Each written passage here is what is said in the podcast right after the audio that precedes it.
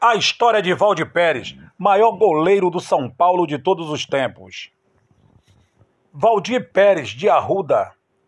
Valdir Pérez de Arruda nasceu em Garça, São Paulo, em 2 de janeiro de 1951, sendo considerado um dos maiores sendo considerado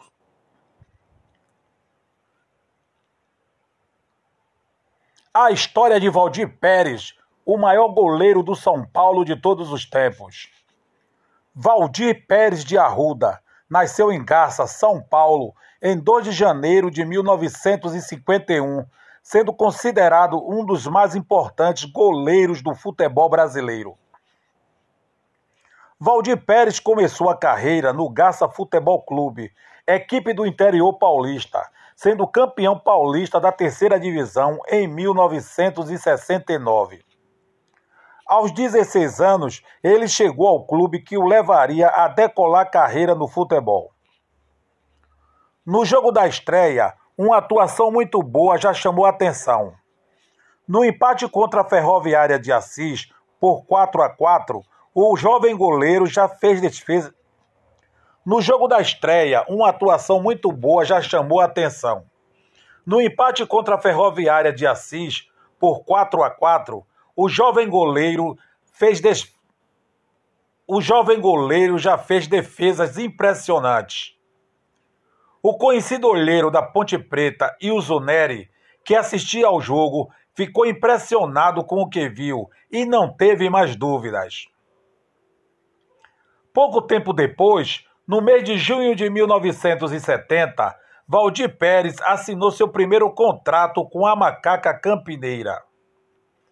Aproveitado inicialmente no quadro de aspirantes, Valdir chegou com méritos ao time principal, comandado pelo técnico Cilinho. Depois da saída de Wilson Kim... Depois da saída de Wilson Quiqueto para o Santos, Valdir imperou absoluto na meta da ponte. Continuou em Campinas até 1973, ano em que foi negociado com o São Paulo Futebol Clube do São Paulo, aonde chegou em 1973, ganhou projeção. No São Paulo, o dono da posição era Sérgio Valentim. Porém, Valdir Pérez foi lançado aos poucos pelo técnico José Poi, até ser efetivado como titular. Não estava na convocação original do Brasil para a Copa do Mundo de 1974, mas, com a contusão do goleiro reserva Wendel, o titular do São Paulo foi chamado. Entretanto, sua primeira partida pela seleção só aconteceria mais de um ano depois, em 4 de outubro de 1975, numa vitória por 2 a 0 sobre o Peru, pelas semifinais da Copa América de 1975. Nesse período, ele já tinha conquistado o primeiro título de sua carreira, o Campeonato Paulista de 1975. A final contra a Portuguesa só foi decidida nos pênaltis e Valdir espalmou as cobranças. A final contra a Portuguesa só foi decidida nos pênaltis e Valdir espalmou as cobranças de Dicá e Tatá e o tricolor comemorou o título. E o tricolor comemorou o título. A torcida gritou o nome do goleiro e carregou-o em seus braços, já com a faixa de campeão. Neste mesmo ano, foi escolhido pela revista Placar como o melhor jogador do ano, sendo premiado com a bola de ouro.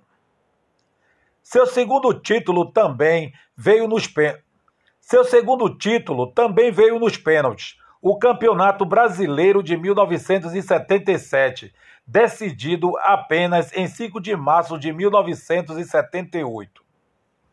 Ele começou o campeonato em um rodízio com Toninho, em que cada um disputava três jogos, mas retomou o posto de titular na reta final. Na decisão, o São Paulo enfrentou o Atlético Mineiro, empatando por 0 a 0 no Mineirão, tanto no tempo normal como na prorrogação. Nos pênaltis, Valdir manteve-se frio e catimbou bastante, deixando mais nervosos Joãozinho Paulista, Toninho Cerezo e Márcio, que chutaram suas cobranças para fora, dando o título à equipe paulista. Nessa época, foi considerado um dos três melhores goleiros em atividade no Brasil. Nessa condição, ele foi convocado para a Copa do Mundo de 1978, mas, assim como quatro anos antes, não entrou em campo. Só voltaria a ser convocado mais de dois anos depois, e em condições parecidas com a sua convocação em 1974.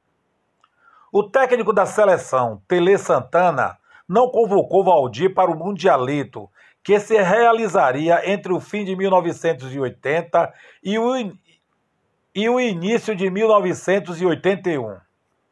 Todavia, teve de chamá-lo em 5 de janeiro, depois de o titular Carlos se contundir na primeira partida contra a Argentina.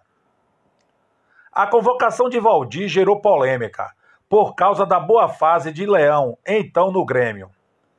Isso apesar de o goleiro ter acabado de conquistar o Campeonato Paulista de 1980 com o São Paulo.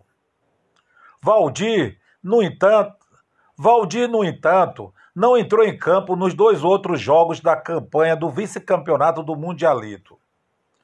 Valdir, no entanto, não entrou em campo nos dois outros jogos da campanha do vice-campeonato do Mundialito. Ele só voltaria a defender o gol do Brasil na partida contra a Venezuela em 8 de fevereiro de 1981, pelas eliminatórias para a Copa do Mundo de 1982. Seu grande momento na seleção brasileira veio dois meses e meio depois, em 19 de maio, num amistoso contra a Alemanha. Quando Luizinho cortou um cruzamento de Rummenigge com a mão, o árbitro inglês. Quando Luizinho cortou um cruzamento de Rummenigge com a mão, o árbitro inglês Cleaver. Não. Quando, Lu... Quando Luizinho cortou um cruzamento de Rummenigge com a mão, o árbitro inglês Clive Wright marcou o pênalti. Faltavam 10 minutos para o fim do jogo e o Brasil vencia por 2 a 1. Paul Bratner, que nunca tinha perdido uma penalidade em sua carreira até ali, partiu para a cobrança e a bola foi no canto esquerdo, mas Valdir defendeu. O árbitro anulou a, o árbitro anulou a defesa, alegando que o goleiro se adiantou. Bradner chutou novamente, desta vez no outro canto, e Valdir defendeu mais uma vez. A atuação serviu de consolo para o goleiro, que tinha perdido no início do mês o Campeonato Brasileiro de 1981, com duas derrotas para o Grêmio. De qualquer maneira, Valdir protagonizou. De qualquer maneira, Valdir protagonizou. De qualquer maneira, Valdir protagonizou um lance que fez a torcida lembrar da final de três anos antes. Quando Baltazar correu para cobrar um pênalti no primeiro jogo, Valdir partiu em sua direção e impediu a cobrança.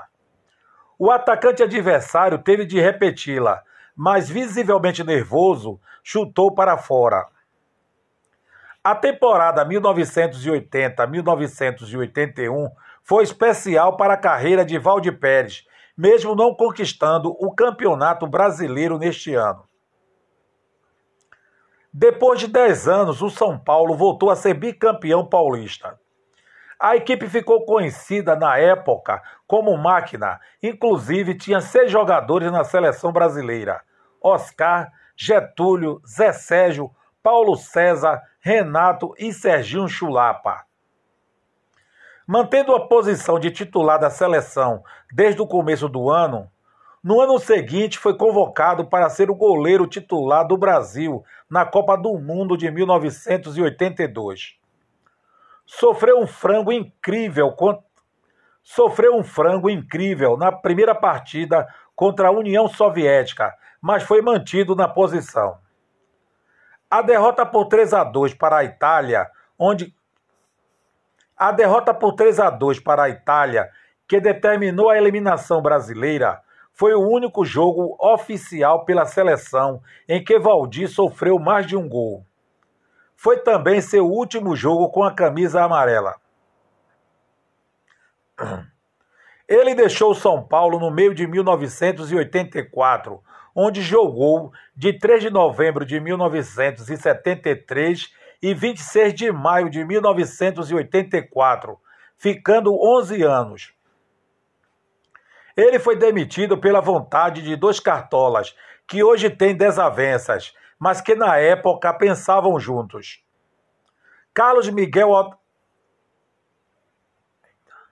Carlos Miguel Carlos Miguel Aidar, então presidente, e Juvenal Juvencio, diretor de futebol, queriam mudanças na equipe e dispensaram Valdir Pérez. Depois de uma curta passagem no América do Rio de Janeiro, o goleiro voltou para Campinas e assinou com o Guarani Futebol Clube, equipe que defendeu até 1986. No Campeonato Brasileiro de 1985, defendeu três pênaltis em um jogo contra o Flamengo, ajudando a garantir a vaga para ajudando a garantir a vaga para a fase seguinte. No início de 1987, Valdir Pérez chegou ao Parque São Jorge para defender o Corinthians. Apesar de ter passado 12 anos em um dos maiores rivais do clube, teve seu nome cantado pela torcida em várias partidas. No Campeonato Paulista de 1987, foi um dos destaques do time que deixou a lanterna no primeiro turno para chegar ao vice-campeonato. No início de 1988, o jogador comprou seu próprio passe por 764 mil cruzados. Em 1988, deixou o Corinthians e teve em passar. Em 1988, deixou o Corinthians e teve passagens pelo Santa Cruz e pela Portuguesa de Desportos. Encerrou sua carreira em 1989, na mesma Ponte Preta que o projetou. Foi técnico de futebol, tendo assumido o comando do Grêmio Maringá do Paraná em 16 de maio de 2013. Antes, no início de 2005, estava prevista a estreia de Valdir como técnico do Império, clube que disputava a primeira divisão do futebol paranaense. Mas o ex-goleiro, que além de treinador seria diretor técnico da equipe, mas o ex-goleiro, que além de treinador seria o diretor técnico da equipe, se desligou do Império antes mesmo de comandar um único jogo. O motivo foi o, o motivo foi o, o motivo foi o ocorrido na partida entre Atlético o motivo foi o ocorrido na partida entre Atlético Paranaense e Império. Das arquibancadas, Valdir Pérez intercedeu e pediu a substituição de um dos jogadores. O atual técnico do Império, Celso Tadeu, não gostou nada da intromissão de Valdir e foi tirar satisfação. A coisa esquentou e os dois quase partiram para a briga, não fossem os próprios jogadores do time para apartar. Após o, após o acontecimento, alegando falta de organização e de estrutura do clube, Valdir desligou-se oficialmente do Império. No começo de 2006, Valdir Pérez assumiu Uberlândia de Minas Gerais, mas sua passagem pelo time mineiro foi curta, apenas três meses. Tem três filhos, dois homens e uma mulher, excelente atriz, formada em Nova York. Faleceu em 23 de julho de 2017 em Mojimirim, São Paulo. O arqueiro foi vítima de um infarto fulminante. O arqueiro foi vítima de um infarto fulminante logo após o almoço, quando seguia para uma festa de aniversário. Valdir tinha 66 anos e não apresentava nenhum problema de saúde.